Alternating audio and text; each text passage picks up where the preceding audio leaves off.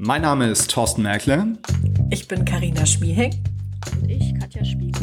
Und dies ist der Julecast, ein Podcast über Zeitungen, junge Zielgruppen und darüber, wie Medienhäuser die Bundestagswahl für junge Menschen begleitet haben. Herzlich willkommen.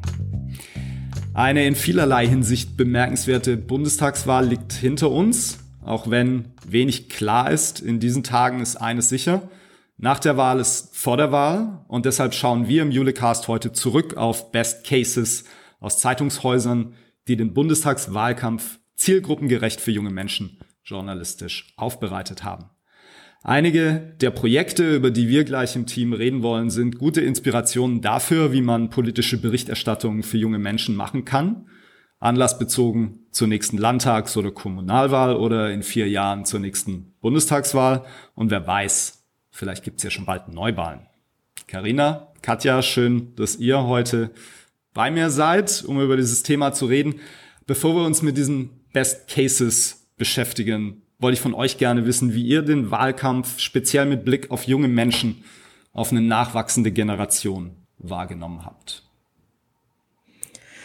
Ich bin super enttäuscht, muss ich zugeben. Also ähm, wenn ich so an die Hochphasen der Corona-Pandemie zurückdenke, da habe ich mit Studierenden ganz oft darüber gesprochen, dass die sich gar nicht wahrgenommen gefühlt haben. Und ich habe das Gefühl, also ich habe den Eindruck, dass äh, von dem Moment an, also die Tatsache, dass Studierende überhaupt nicht stattgefunden haben in der Corona-Politik, das hat sich reingezogen in den Bundestagswahlkampf. Man hat ähm, ich habe das Gefühl gehabt, so die, die äh, Bedürfnisse wurden nicht wahrgenommen, was sich zum Beispiel auch darin gezeigt hat, dass äh, jemand wie Armin Laschet nicht ins Gespräch mit Thilo Jung und Rezo gegangen ist, dass insbesondere aus der CDU diese drei Rezo-Videos nicht ernst genommen wurden, bis auf wenige Ausnahmen. Ähm, da, der einzige Lichtblick, den ich so persönlich wahrgenommen habe, ist, dass Annalena Baerbock oft über Kinderrechte und über Kinder, ähm, Kinderarmut gesprochen hat in den Triellen, aber ansonsten fand ich, dass sehr wenig Themen ernst genommen und ernsthaft diskutiert wurden. Waren, waren Baerbock und Scholz bei Thilo Jung? Weißt du das? Die beiden wollten äh, ein Triell machen ähm, oder wollten ja, ein eigenes Triell machen und das ja, wurde das dann eben torpediert dadurch, dass der CDU-Spitzenkandidat sich nicht angeboten hat. Mhm. Und ja, also klar, wir sprechen gleich noch über Beispiele, dass die schon, also dass die durchaus schon auf jungen Medien auch aufgetaucht sind. Aber ich habe nicht das Gefühl, dass die sich in der Kritik junger Menschen ernsthaft ausgesetzt haben. Mhm. Katja, wie war dein Empfinden? Ja, es, ähm, Carina, wie du sagst, wir, wir bringen jetzt gleich ein paar Beispiele, ähm, wo, wo auf jungen Medien äh, die Kandidaten aufgetaucht sind. Aber ich hatte auch das Gefühl, dass äh, es oft um um Vorangegangenes ging, um Vorwürfe, die sie sich gegenseitig gemacht haben, wenn sie ins Gespräch gekommen sind. Es waren gefühlt die ewig gleichen Diskussionen, die es äh, auch sonst in, in den politischen Talkshows gab, denen man sich natürlich mit Interesse dann äh, widmet und äh, dann immer noch seine eigene Meinung äh, zu dem Format hat. Aber irgendwie müssen Themen ja rübergebracht werden. Aber ich glaube nicht, dass es junge Erwachsene äh, vom Hocker reißt. Und ähm, ich fand es auch sehr bestürzend, dass junge Leute äh, in den Hungerstreik treten, äh, um ins Gespräch mit Politikern zu kommen. Jetzt können wir natürlich ähm, über, über das Mittel sprechen dieser Erpressung, aber es war doch auch ähm, ein sehr, sehr krasses Zeichen, wie ich finde, von jungen Leuten auf, auf ihr Thema in dieser Zeit aufmerksam zu machen. Ich habe mich auch noch mal im Umfeld umgehört. Das ist ein Umfeld ähm, nicht von politisch aktiven Familien, aber doch von interessierten Familien, von Wählerinnen und Wählern, von Zeitungslesern und die jungen Leute zwischen 19 und Mitte 20 ähm, sind auch alle wählen gegangen und haben dann aber, ich sag so, wie habt ihr euch informiert? Ähm, den Wahlomat haben wir gemacht. Also dieses old-fashioned, wie ich finde, aber doch, äh, ja, das war wie so ein Basisinstrument. Ne? Das kam sofort. Ich sage, und Social Media, wart ihr da unterwegs? Ähm, ähm, nee, tatsächlich, tatsächlich nicht. Und auch äh, andere Formate aus den Zeitungen äh, haben sie nicht genutzt. Und es ging sogar bei einem so weit, dass er gesagt hat, er fühlt sich nicht lebenserfahren genug, mit 18 als Erstwähler, ähm, also mit 19 jetzt anzutreten. Er würde auch aufs Wahlrecht von 20 Jahren gehen. Da war ich echt. Wow. Echt. Wow. Das, halt, das habe ich noch nicht gehört. Ich, nee. Ja. ja, ja. Also dann sagte ich ja. zu ihm, und, und äh, ich, Wahlrecht mit 16, sagte er, ja, kann er verstehen, aber für sich persönlich nicht. Manche sind da eben anders unterwegs. Gut, das gibt es überall. Hast du ihm gesagt, dass es eine Illusion ist, dass alle älteren Menschen genau wissen, wen sie warum wählen?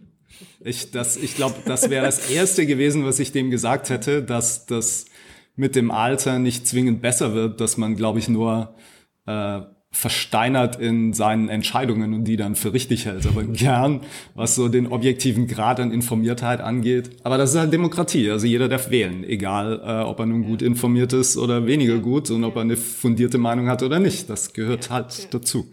Ich fand persönlich, dass junge Menschen in dieser Wahl tatsächlich äh, eigentlich immer wieder zur Sprache kamen, aber meistens als Leerstelle oder ähm, ich bin gar nicht sicher, wie man das formuliert, als, ähm, als, als Drohkulisse auch, als Verhandlungsmasse. Ja. Also oftmals mit dem Hinweis, wir müssen jetzt endlich was für unsere Kinder in der Pandemie tun, in den Schulen. Mhm. Okay, klar, kann man einen Haken dran machen, widerspricht auch keiner. Ähm, dann gab es, glaube ich, dieses, ähm, diese Vorstellung davon, dass alle jungen Menschen jetzt die Grünen wählen weil hm. Alle sich Sorgen machen wegen des Klimawandels. Und das Ding Gedanken fand ich schon falsch in der, in der, ähm, in der Artikulation und im Wahlkampf. Und dann haben wir ja tatsächlich gesehen, zum Erstaunen vieler, ja. dass junge Menschen keine geschlossene Alters, also die sind halt eine Alterskohorte, aber die sind keine geschlossene Zielgruppe mit identischen Überzeugungen. Ähm, wie äh, viele überrascht zur Kenntnis genommen haben, äh, ist es so, dass bei den Erstwählern die FDP die meistgewählte Partei war. Punkt. Grüne dicht ja. gefolgt, aber die FDP hat 23 Prozent unter den Erstwählern geholt und die Grünen 22 Prozent. Und wie du schon sagst, jeder, der sich ein bisschen mit jungen Menschen auseinandersetzt, der darf nicht überrascht sein. Ich habe da auch diverse Artikel gelesen, die von Überraschungen sprechen. Ja.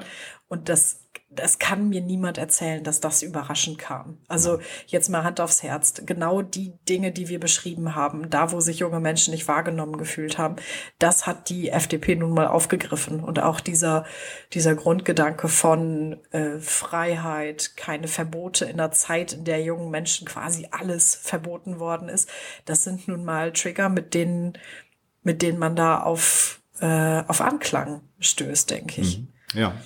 Absolut. Ähm, aber das Narrativ, dass alle jungen Grün wählen, ähm, ja. das ist damit, glaube ich, deutlich aufgelöst. Es ist natürlich immer noch eine, ein hoher Anteil in dieser Alterskohorte, die Grün gewählt haben. Ähm, aber es ist eben, wie wir es auch immer sagen, wir sprechen ja nicht zu Recht, äh, nicht, nicht zu Unrecht von Alterskohorten und mehreren mhm. Zielgruppen in Alterskohorten. Also wer glaubt, dass die alle bei Fridays for Future mitmarschieren, ähm, der liegt halt einfach falsch. Habt ihr was gefunden zur Wahlbeteiligung unter jungen Erstwählern, also aktuelle Zahlen? Weil ich hatte, ich habe nichts gefunden. Ich habe mhm. ältere Zahlen gefunden von der letzten Bundestagswahl, aber keine von 2021. Das fand ich so ein bisschen ja, bemerkenswert. Richtig, genau. Also eigentlich ähm, äh, würde man davon ausgehen, dass es da mittlerweile ein paar Zahlen gibt. Wenn es so war wie äh, in der Vergangenheit, ähm, dann war die Wahlbeteiligung unter den Erstwählern niedriger als unter Älteren, aber witzigerweise macht das dann nochmal einen Absturz. Also wenn man sich die Quoten anguckt der letzten Bundestagswahlen, ich habe hier Zahlen vom Bundeswahlleiter, unter anderem aus der Bundestagswahl 2017, da war es so, dass unter den 18- bis 20-Jährigen 70 Prozent gewählt haben. Also weniger als die gesamte Wahlbeteiligung, aber eigentlich eine ordentliche Durchdringung. Und bei den 21 bis 24-Jährigen, also die 24-Jährigen sind ja dann schon Zweitwähler, da haben weniger gewählt. Also irgendwie scheint es so zu sein, dass man nach der ersten Wahlerfahrung oder manche nach der ersten Wahlerfahrung dann sagen, oh Gott, das war so schrecklich, ich gehe da jetzt erstmal nicht mehr hin. Und dann nimmt es aber zu, bis es irgendwann ein, ein Level erreicht. Also die Älteren gehen halt deutlich häufiger zur Wahl. Das, ich muss gestehen, ich kann das nachfühlen. Also kurz vor der Wahl sind ja eine ganze Reihe von Statistiken geteilt worden, in denen dargestellt wurde, welche Alterskohorten bilden eigentlich eine wie große Wählerschicht ab. Ja. Und als ich gesehen habe, wie unwichtig meine Generation für den Ausgang dieser Wahl ist, war ich auch ein bisschen demotiviert. Und ich weiß, ich sollte das nicht sagen und ich sollte das erst recht nicht in einem Julecast sagen. Aber ich habe am Morgen der Wahl festgestellt, dass ich meine Wahlbenachrichtigung verklüngelt habe. Und ich habe für einen du Moment die aber nicht. gedacht, die richtig, die brauche ich. Das weißt du als ehemaliger, das als ehemaliger, ehemaliger Wahlleiter. Ich weiß, dass ich die nicht brauche, aber ich habe für einen Moment gedacht, macht's denn was aus, ob ich aus der kleinen, aus der kleinen Gruppe der unter 30-Jährigen jetzt äh, meine Stimme abgebe oder nicht? Natürlich bin ich gegangen ohne, ohne Wahlbenachrichtigung. Das hat wunderbar geklappt. Aber ähm, ich kann das nachfühlen, warum ja. man in der Altersgruppe jetzt sagt, vielleicht ist es auch egal, was ich denke. Tatsächlich war ja dieses Denken, also nicht so sehr, es ist egal, was ich denke, aber genau diese Wahrnehmung, dass äh, junge Menschen einen wesentlich geringeren Anteil an der Wahlbevölkerung ja. haben als die älteren Generationen, Trigger für eins der Projekte, über die wir nachher reden wollen.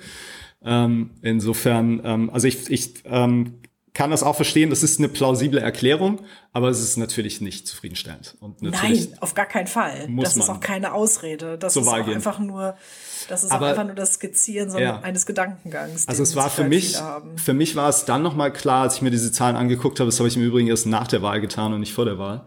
Ähm, mir war das gar nicht so sehr bewusst ähm, und das erklärt für mich nochmal, warum es natürlich so viele Initiativen auch gab, die gerade Erstwähler motivierten sollten, warum viele Medien das auch getan haben, ähm, wenn da wirklich die Quote niedriger ist als im Gesamtdurchschnitt. Ähm, dann klar, dann macht es Sinn, da anzusetzen. Ich möchte noch kurz über eine Sache reden, und zwar haben in diesem Wahlkampf Kinderreporter eine besondere Rolle gespielt. Das oh, fand ja. ich ganz ulkig. Und zwei sehr unterschiedliche Fälle, über die wir kurz reden sollten, weil wir ja auch Kinderreporter oder die Arbeit mit Kinderreporter kennen von einigen Verlagen aus unserem Jule-Netzwerk, die regelmäßig mit Kinderreportern arbeiten ähm, und das auch weiterhin tun wollen. Das, äh, der, der erste Case sozusagen war der Kinderreporter Alex, von Logo, also der Kindernachrichtensendung des öffentlich-rechtlichen Rundfunks.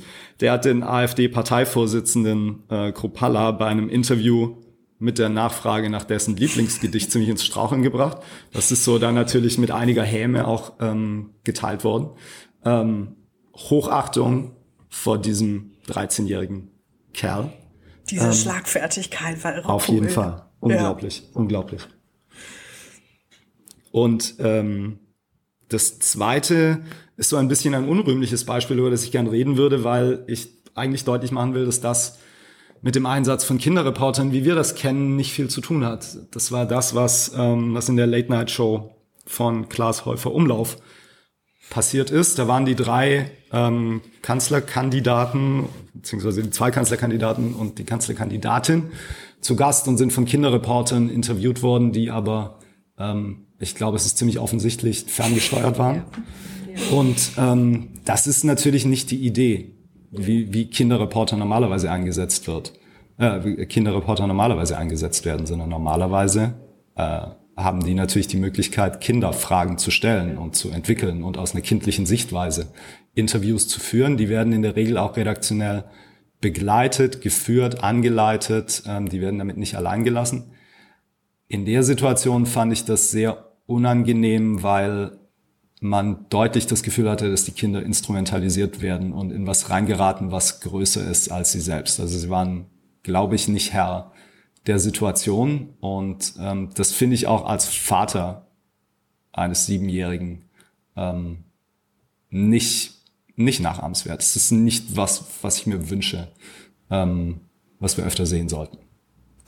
Man muss zur Verteidigung natürlich sagen, dass das ein gelerntes Format in ja. dieser in diesen Sendungen ist. Das also ist, glaube ich, davon zu trennen tatsächlich. Genau, das ist ja mit diversen Deutschrappern und Deutschrapperinnen äh, Rapperinnen schon passiert, dass die Fragen gestellt bekommen haben, um Menschen in die Bredouille zu bringen, wie erkläre ich einem Kind was? Und da ist die Illusion von, das Kind stellt die Frage, äh, natürlich gegeben, um dem Talkgast irgendwie ein bisschen ein mulmiges Gefühl zu geben. Mhm. Ähm, und das sieht man ja in diversen Comedy-Formaten. Von daher, ich finde die Grundidee nicht schlecht, zu sagen, ich, ich, ich lasse wenigstens mal einen Politiker oder eine Politikerin etwas kindgerecht erklären. Aber dass die Fragen dann so zugespitzt sind und bewusst auf ja. Konfrontation sind, ist, ähm, ja, ist absolut, ja, ist diskutabel. Also ich glaube, es, es kriegt eine andere Qualität dadurch, dass es eben Spitzenkandidaten sind in einem Bundestagswahlkampf. Ja. Ähm, ich glaube, Deutschrapper ähm, so, ähm, so hervorzulocken, das ist, glaube ich, nochmal was anderes. Weil auch ja. die öffentliche Aufmerksamkeit, also ich wusste nicht, dass es dieses Format gibt. Ich sehe auch mhm. die Late-Night-Show von Klaas Häufer Umlauf nicht. Ähm, da, aber äh, ich habe noch nie erlebt, dass ein Interview mit einem Deutschrapper von einem Kinderreporter so medial aufbereitet wurde und das ist auch völlig logisch in einem Bundestagswahlkampf. Und wie souverän oder unsouverän die sich nun geschlagen haben, die Kandidaten und die Kandidatin, ähm, das möchte ich jetzt gar nicht diskutieren. Hm. Ähm, es war sicherlich ein Stück weit erhellend, ähm, aber ähm, ich glaube, der Preis äh, wäre mir persönlich zu hoch.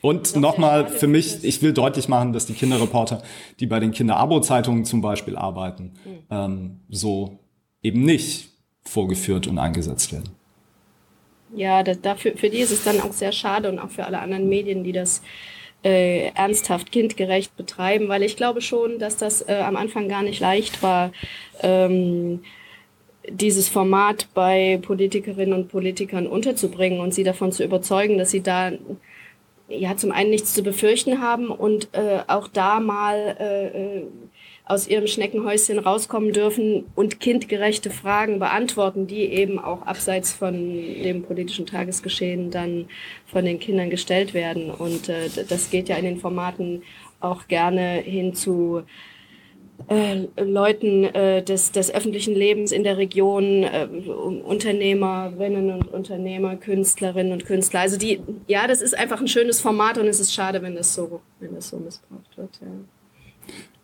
Ja. Ich ähm, fasse zusammen. Junge Menschen sind, glaube ich, in ihren Interessen nicht wirklich wahrgenommen worden, aber sie ja. haben doch in diesem Bundestagswahlkampf, glaube ich, sei es jetzt durch äh, diese Kinderreporter, die ähm, zweimal großes mediales, eine große mediale Aufmerksamkeit auf sich gezogen haben, ähm, sei es auch durch die Diskussion rund um den Klimawandel und äh, das Schreckgespenst, dass alle jungen Menschen jetzt grün wählen. Ähm, haben sie eine besondere Rolle gespielt und waren, glaube ich, auch prominenter im öffentlichen Diskurs, als das in den äh, vorherigen Bundestagswahlen der Fall war. Das, glaube ich, können wir so konstatieren.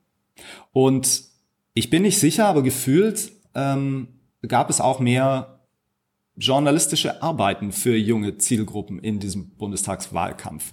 Da kann mich aber auch die Erinnerung trügen. Ich habe es nicht recherchiert, ich habe mir nicht angeguckt, was wir in der letzten Bundestagswahl 2017 an Beispielen aus Medienhäusern zusammengetragen haben.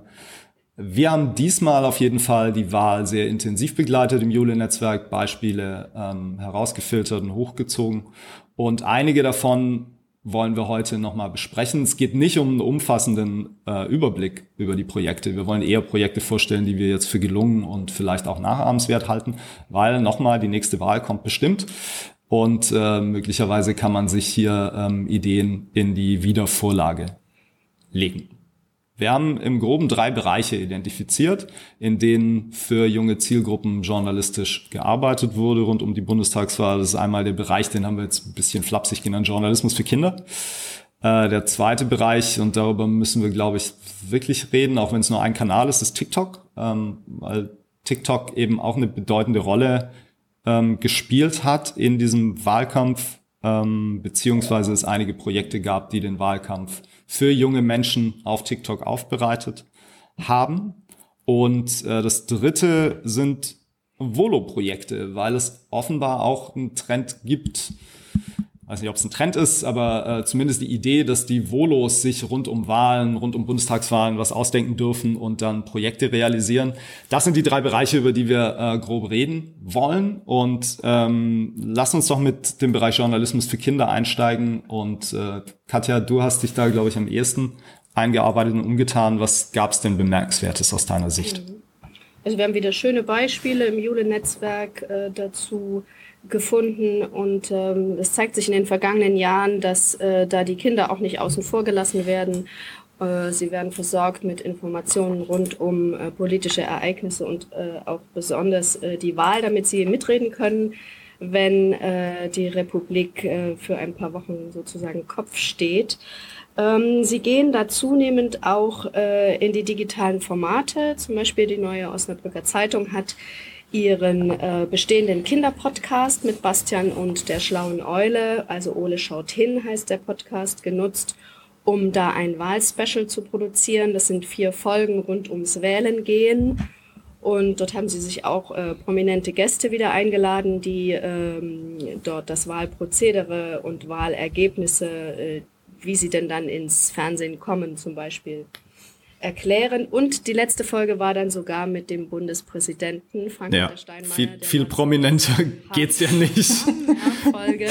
Ja. ja, also unbedingt reinhören. NOZ Kinderpodcast Ole schaut hin. Ja, es ist wirklich bemerkenswert, dass sie das hingekriegt haben. Finde ich Hammer. wirklich, finde ich wirklich klasse. Ja schon, bestechen ja schon in den letzten Folgen mit ihren Top-Gästen und äh, äh, Leuten, die sie sich äh, da reinholen. Der Podcast hat ja auch richtig Kreise gezogen. Äh, oftmals, so hatte uns der Moderator erzählt, äh, kennen die Leute das Format auch schon. Also das ist richtig, richtig gut gemacht. Und jetzt noch den höchsten Mann.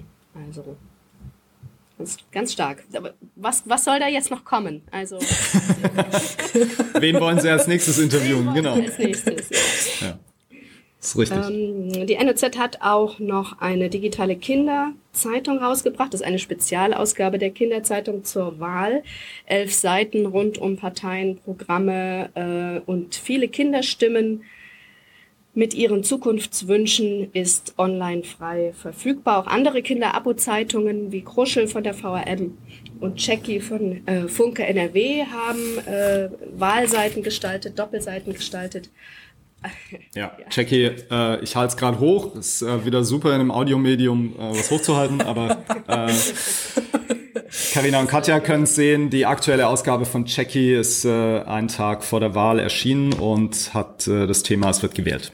Also hat es auch einen Titel ja. geschafft. Hm? Also das ist, ähm, das ist gesetzt. Da brauchen wir kaum mehr nachfragen, macht ihr was, sondern wir fragen nach, was macht ihr, schickt uns das rüber wir bereiten es auf. Und so hat uns zum Beispiel auch beeindruckt die Stuttgarter Kinderzeitung von Stuttgarter Zeitung und Stuttgarter Nachrichten, gemeinsame Redaktion. Die haben über mehrere Ausgaben hinweg vor der Wahl berichtet und planen auch nach der Wahl das Thema nicht gleich fallen zu lassen, sondern natürlich weiter zu begleiten. Und äh, sie haben aber, das ist uns besonders aufgefallen, den Kindern viele Mitmachangebote unterbreitet, zum Beispiel einen Wahlcheck ähm, wo die Kinder Fragen äh, aus Alltagsthemen für sich beantworten konnten. Also im Kern haben die haben im Kern Valomat gemacht ja, in ja, Print. quasi ja. Valomat gemacht. Es war auch nicht das erste Mal, es war schon das zweite Mal. Ähm, und diesmal sagte uns die Redaktionsleiterin, äh, das Format war für sie sozusagen bekannt, Marisa Stölting. Ähm, und sie wollten das unbedingt wieder machen, äh, mussten sich aber tatsächlich die Wahlprogramme schnappen und durchschauen, weil der aktuelle Wahlomat noch nicht da war. Also sie haben es vor dem erwachsenen großen Wahlomaten schon fertiggestellt. Und die Kinder konnten dann mit den Wahlprogrammen der Parteien ähm, per Strichliste ihre Antworten abgleichen. Also was, was möchte das Kind, was sagen äh, die Parteien dazu in ihren Wahlprogrammen. Ähm, und damit waren sie natürlich gut gerüstet, beim nächsten Mitmachelement äh, teilzunehmen an der Pauls Kinderwahl. Also die Stuttgarter Kinderzeitung hat eine Kinderwahl veranstaltet. Eine Stimme pro, pro Kind war zugelassen. Es gab einen Wahlzettel, cool. den man sich runterladen konnte oder der in der Zeitung abgedruckt war. Und ähm, 1400 Kinder haben mitgemacht. Thorsten, du hast die Zahl noch abgeholt. Ja. Ähm, 1434, um ehrlich zu sein. Was ich äh, Wahnsinn finde. Also ich glaube, die Auflage der Kinderabo-Zeitung ist irgendwo wird knapp unter den 10.000 sein. Ja. Ähm, ja. Ist irre. Mehr als 10 Prozent der Kinder ähm, aktiviert für diese Mitmachaktion. Und äh, sie haben denen ähm, früh nahegebracht, ganz plastisch und praktisch, was diese Wahl bedeutet und, und wofür die Parteien stehen. Ich ähm, äh, steige da so ein, weil ich das mit meinem Sohn gemacht habe der genau im äh, richtigen Alter ist für diese, äh, für dieses Produkt, für die Kinderarbeitszeitung und der natürlich zum einen durch unsere Gespräche zu Hause, zum anderen aber auch, weil er nicht blind ist und draußen Wahlplakate sieht, mitbekommen hat, dass eine Bundestagswahl ansteht und dass überhaupt eine Wahl ansteht. Und er ist jetzt eben auch genau im richtigen Alter, um langsam zu begreifen, ähm, was das bedeutet. Und ähm, der interessiert sich natürlich dafür, wofür die Parteien stehen. Und das, was die Stuttgarter Kinderzeitung da gemacht hat, war viel plastischer und anfassbarer, als wenn wir ihm zu Hause erklärt hätten, aber die SPD steht für, die Grünen stehen für und die CDU steht für. Zumal das todsicher dann auch ideologisch gefärbt wäre bei uns zu Hause, wie das bei jedem so wäre. Ähm, also es ist ja dann schwer, sowas neutral darzustellen. Ähm, und er hat dann mit Stolz seinen Wahlzettel ausgefüllt, wir haben den eingeschickt und ähm, das Ergebnis war nicht das, was er sich gewünscht hat. Auch das kann man jetzt oh. mal offen sagen, ja, ja. Äh, also ich werde nicht sagen, was er gewählt hat, auch er hat sowas wie ein Wahlgeheimnis. Aber ähm, er fand es trotzdem dann natürlich einen wahnsinnig spannenden Prozess und hat da was für sich rausgezogen mitgenommen. Also klasse Aktion, Hut ab, fand ich fantastisch. Ja. Und äh, Marisa Stölting sagte auch im Gespräch, dass sie das Gefühl hat, ähm, also dass sie natürlich schon immer in den vergangenen Jahren politische Ereignisse äh, für Kinder aufbereitet haben äh, in den Medien. Ähm, für Kinder der Stuttgarter Zeitung, aber dass sie das Gefühl hat, dass sie in den vergangenen zwei Jahren selbst die Kinder politisierter geworden sind. Also zum einen natürlich durch die Klimabewegung, durch die Diskussion, durch die Bilder, die man sieht von jungen Leuten auf den Straßen, aber auch durch die Corona-Zeit, also wieder diese beiden Themen, wir hatten sie schon, dass sie sagt, äh, die Kinder bemerken jetzt Konsequenzen für sich selber, die von Politikern äh, vorgegeben werden. In der Schule mit Maske, Schule geschlossen, Sportverein zu äh, Orchester nicht, nicht möglich, sich zu treffen. Also alles äh, das, was sie im Schulalltag und in der Freizeit jetzt äh, äh, erreicht hat. Ähm, und, und schon sind sie, sind sie viel näher an diesem, an diesem Thema dran. Hm.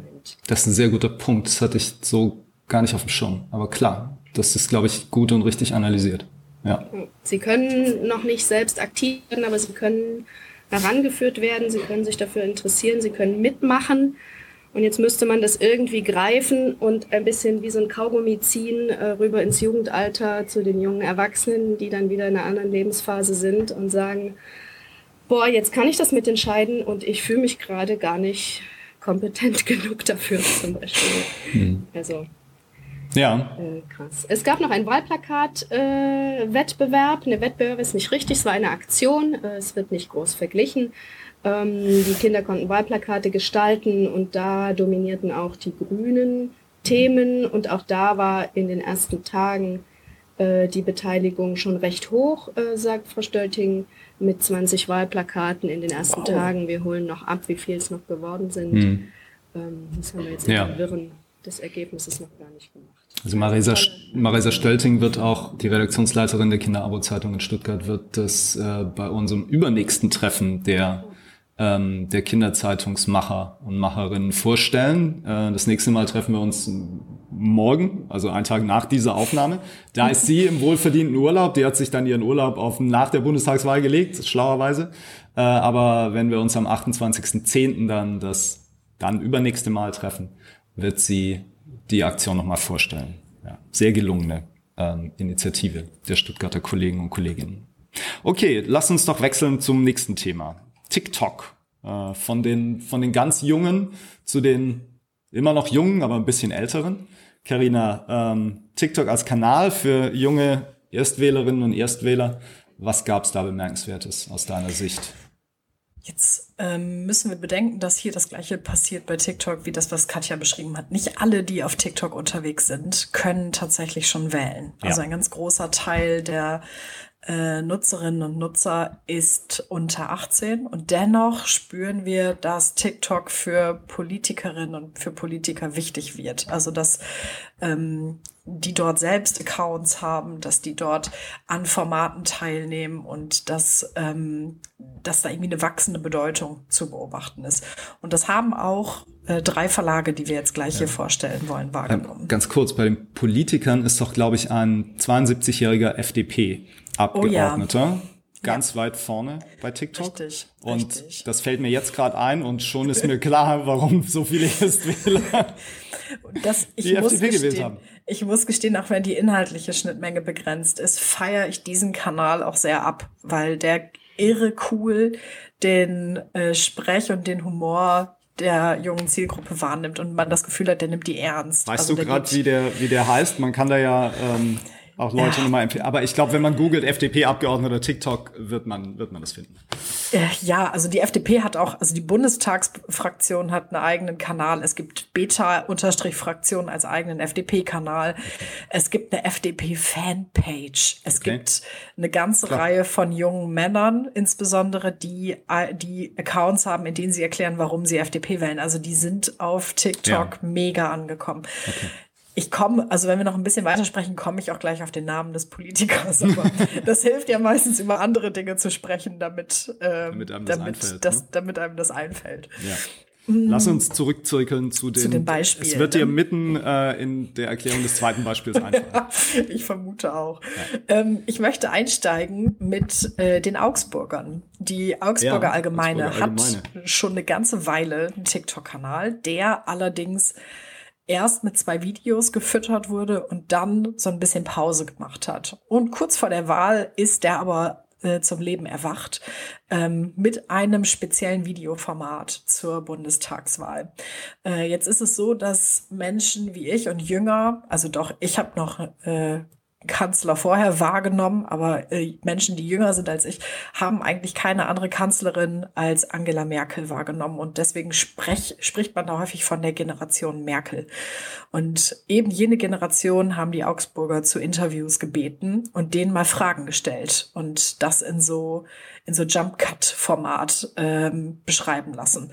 Da geht es zum Beispiel darum, wie die Wahrnehmung ist, haben wir die Flüchtlingskrise eigentlich gut bewältigt? Oder hat die Tatsache, dass Angela Merkel eine Frau ist, dafür dazu oder dabei dazu beigetragen, dass Frauen in der Politik eher ankommen.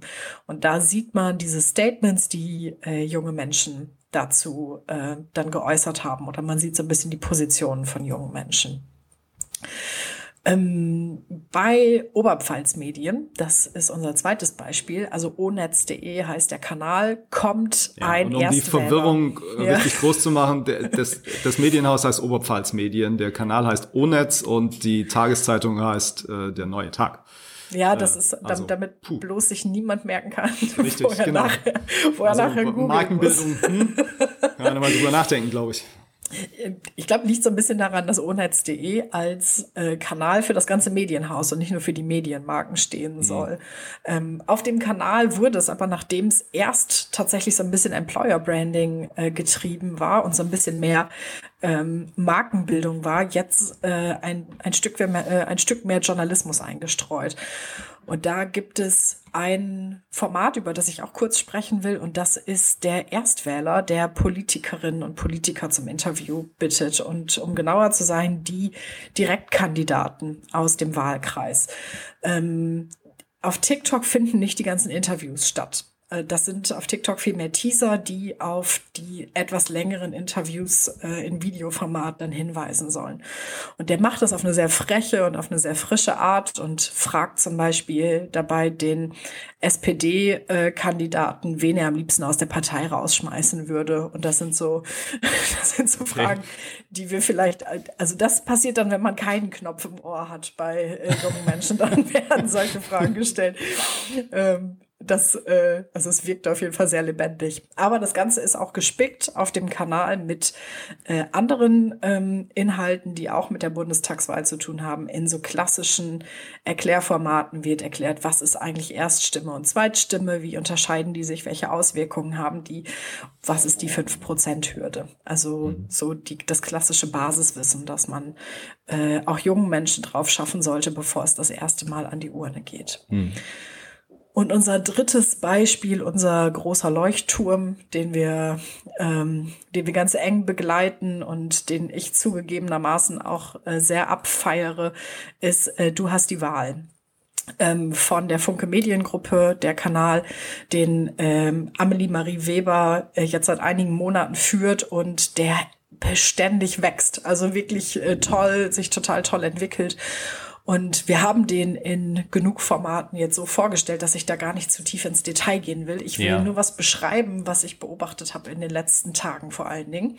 Mhm. Und zwar nimmt da neben die Videos, insbesondere die Kanzlerinnen und Kanzlerkandidaten-Videos, jetzt ein bisschen Dynamik auf. Ich habe auf mehreren fremden Kanälen gesehen, dass diese Videos jetzt duetted, geschnitten, verändert werden. Ach, also okay, jetzt beginnt die, dieser Prozess. Der P Prozess beginnt ja. und ich ich habe jetzt auf anderen, auf anderen Kanälen das Videomaterial von Amelie gefunden, das dann editiert ist, äh, insbesondere das Video, in dem sie Christian Lindner nach seiner letzten Nachricht und nach seinen Lieblingsemojis fragt, die, die dann ihn dann ganz schön aufs Korn nehmen und diese Videos erzielen dann auch quasi in veränderter Form eine ganz besondere neue Reichweite und ja. äh, schlagen dann so über die über die eigene Followerschaft hinaus. Ja. Äh, ich, du hast es erwähnt, wir haben schon öfter ähm, uns über Du hast die Wahl unterhalten. Wir hatten auch schon zweimal äh, Amelie Marie Weber, die den Kanal ähm, macht, betreibt für die Funke Mediengruppe oder für die Funke Zentralredaktion. Bei uns im Podcast, wer sich dafür interessiert, äh, Julicast 23 war das erste Mal, dass sie da war und dann eigentlich unlängst in der Folge 37 äh, das sind ähm, sehr, finde ich, hörenswerte Gespräche, äh, wo Amelie sehr offen ähm, berichtet, wie sie mit TikTok arbeitet, was die strategische Überlegung dahinter ist, diesen Kanal zu besetzen. Ähm, können wir sehr empfehlen. Und ähm, offenbar macht sie das ja auch gut und erfolgreich und hat es geschafft, die Spitzenkandidaten und die Spitzenkandidatin zum Interview auf den Kanal zu locken. Ähm, das ist sehr beeindruckend, hat aber sicherlich dann auch geholfen beim Reichweitenaufbau. Oh ja, und wie befürchtet ist mir der Name eingefallen. Erzähl. Äh, Sattelberger. Ähm, äh, Thomas Sattelberger. Thomas, Thomas Sattelberger. Sattelberger. Ja. Ich hatte irgendwas mit MÜ im Sinn, aber da siehst du mal, wie mein Gedächtnis funktioniert. Vielleicht gibt es da ja noch mehr. Also es gibt ja durchaus eine ganze Reihe von äh, Politikerinnen und Politikern, die da okay. unterwegs sind. Gut, das ist Herr Sattelberger, alles klar. Äh, lass uns zum, zum dritten Bereich kommen, den wir identifiziert haben. Das sind die Volo-Projekte der Zeitungsverlage mit Blick auf die Wahl. Ähm, da gibt's äh, zum einen ein Projekt der Funke Medien in Thüringen, also der drei ähm, thüringischen Tageszeitungen der Funke Mediengruppe. Ähm, die Volos haben da ein Videoprojekt zur Bundestagswahl gemacht. Das Ganze hieß Jugend fragt und die Idee war, ähm, dass die Volontäre junge Menschen in Video-Interviews befragen zu ihren Themen rund um die Bundestagswahl und diese dann den, ähm, ich meine auch den Direktkandidaten und Kandidatinnen in deren Wahlbüros ähm, vorgespielt haben und die Antworten auf diese Fragen dann auch im Video aufgezeichnet und ähm, verbreitet haben. Das war ein Konzept, das die äh, Volos ähm, konzipiert haben. Ähm, die Badische Neueste Nachrichten, auch die haben ihre äh, Volos ins Rennen geschickt und haben äh, die Idee, die Spitzenkandidaten oder die Direktkandidaten äh, zu Wort kommen zu lassen, einmal umgedreht und äh, die haben zwölf Stimmen aus Baden vorgestellt. Die Volontäre haben Wählerinnen und Wähler aus dem Verbreitungsgebiet vorgestellt und das crossmedial im Print, online und auf Instagram ausgespielt. Äh, und das dritte Projekt, über das ich ein bisschen ausführlicher reden möchte, äh, ist das, was eingangs kurz erwähnt wurde, ähm, als ich darauf hinwies, dass genau diese, diese Feststellung, Mensch, wir Jungen sind so ein bisschen unterrepräsentiert, ein Projekt getriggert hat. Das ist dieses, nämlich das Projekt Generation Doppel X der RND-Volontäre. RND ist das Redaktionsnetzwerk Deutschland der Mediengruppe Matzak.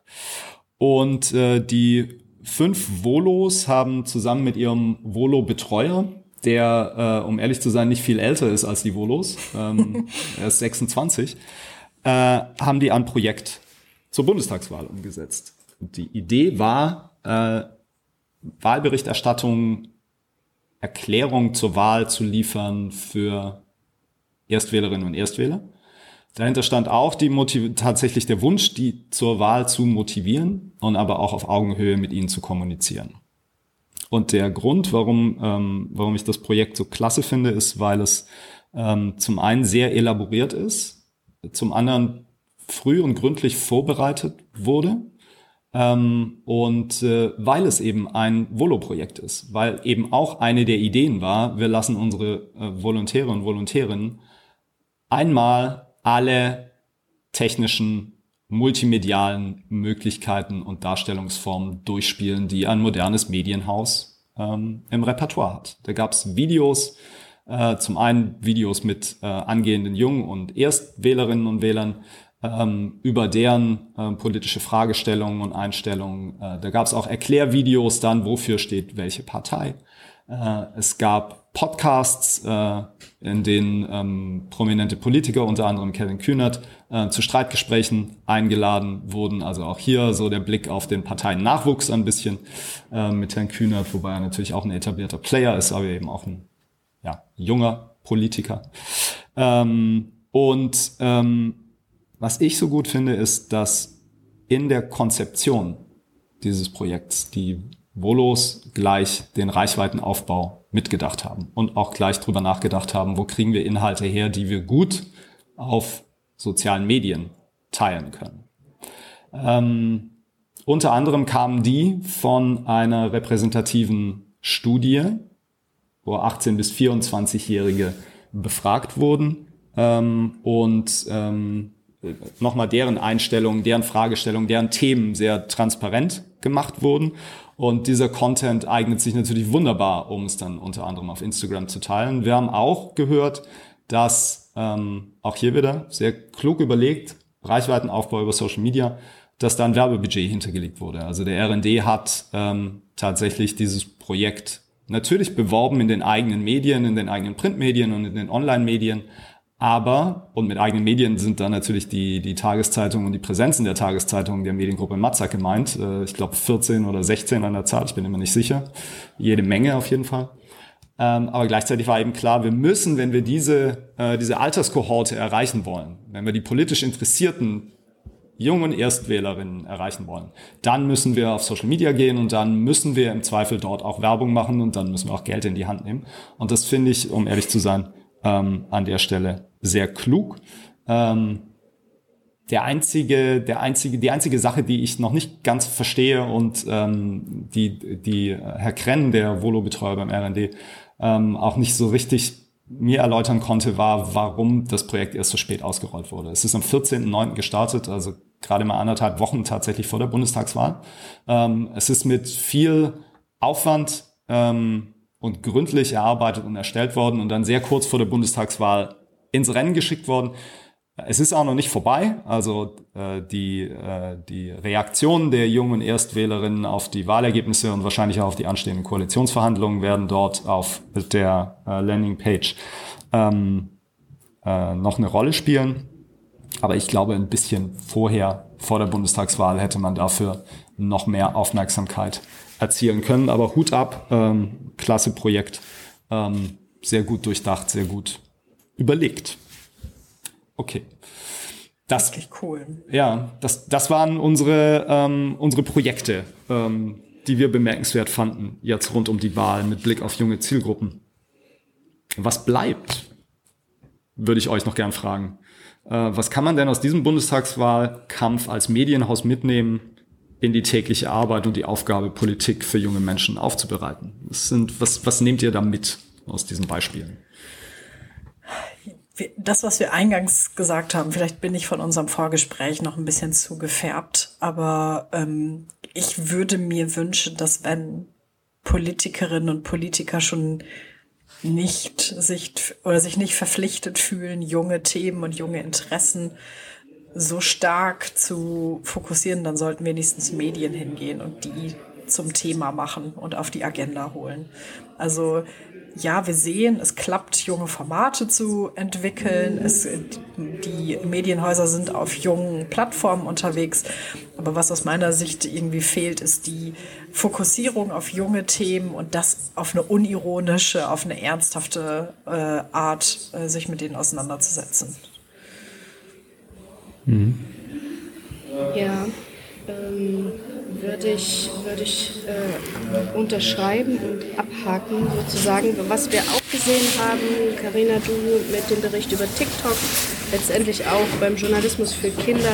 Es ist wichtig, ähm, klar, die Kinder und jungen Leute dort zu erreichen, wo sie eben unterwegs sind, in den sozialen Medien, auf den passenden Plattformen bei den Kindern, äh, glaube ich, funktionieren Kinderabo-Zeitungen wirklich gut, äh, wenn man sie denn im Markt gut platziert, wenn sie gut gemacht sind, ernsthaft betrieben werden.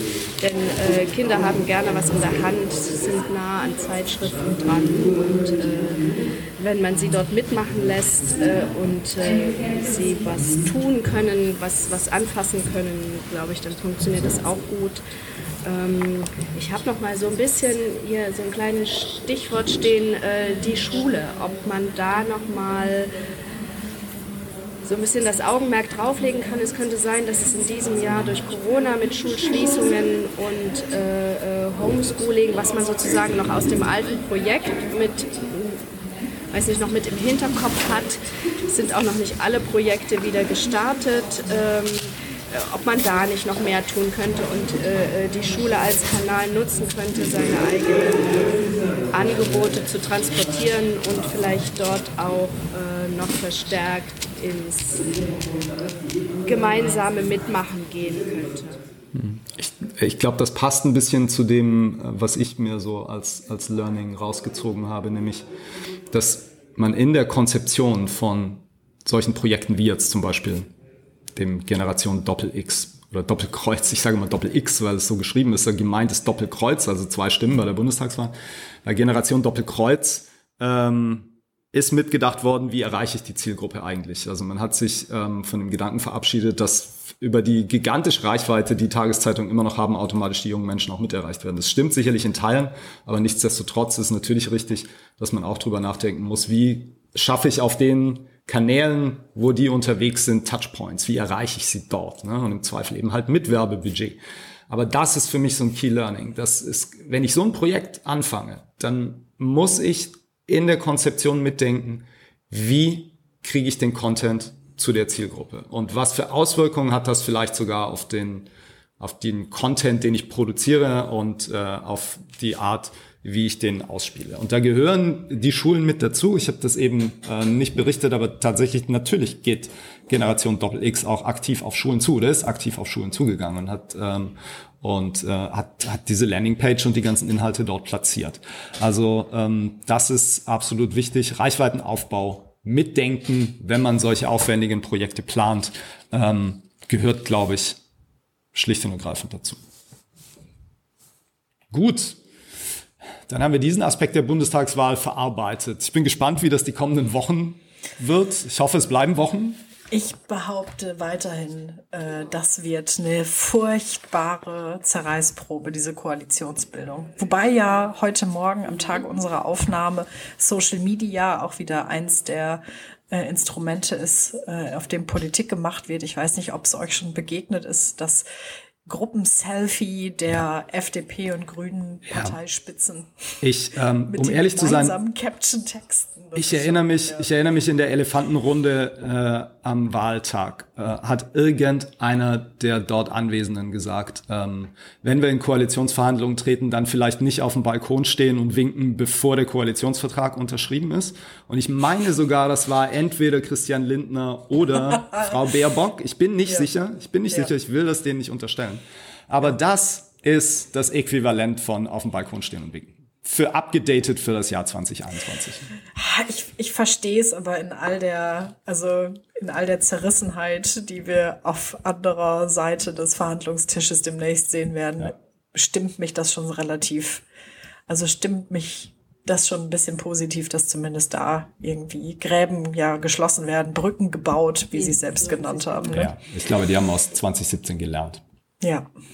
Wollen wir wetten? Also ich sage, ja. es sind, ich, ich sage, es sind Wochen, bis wir eine neue Regierung haben. Ich glaube, das geht schnell. Das ähm, glaube ich nach wie vor nicht. Du glaubst immer noch, Frau Merkel hält die Neujahrsansprache, ne? Ja, ich bleibe okay. dabei. Die Neujahrsansprache, die, die gebührt noch Angela Merkel. Ja. ja. Katja, was sagst du? Dann treibe ich es jetzt noch auf die Spitze. Ähm, das geht noch viel schneller, als wir alle denken. Weil diese Zerrissenheit, das, das, nee, das muss jetzt schneller gehen. Ähm, Ende Oktober, Mitte November. Wow. wow. Ja. Okay. Puh. Du, das ist ja, das ist ja echt mutig, sich so festzulegen. Krass. Krass, ja, ja. finde ich auch. Okay, gut. Katja, wir werden dich daran messen. Schlicht und ergreifend. ja, ja. Ähm, euch vielen Dank für das Gespräch und für die Beispiele. Äh, liebe Zuhörerinnen und Zuhörer, vielen Dank fürs, naja, Zuhören. Ähm, wenn Sie Anregungen haben, Fragen, äh, wenn Sie vielleicht ein Thema haben, was wir im Julecast mal aufgreifen sollten, schreiben Sie uns unter äh, info at junge-leser.org. Vielen Dank, alles Gute, bleiben Sie gesund nach wie vor und auf bald. Tschüss. Tschüss.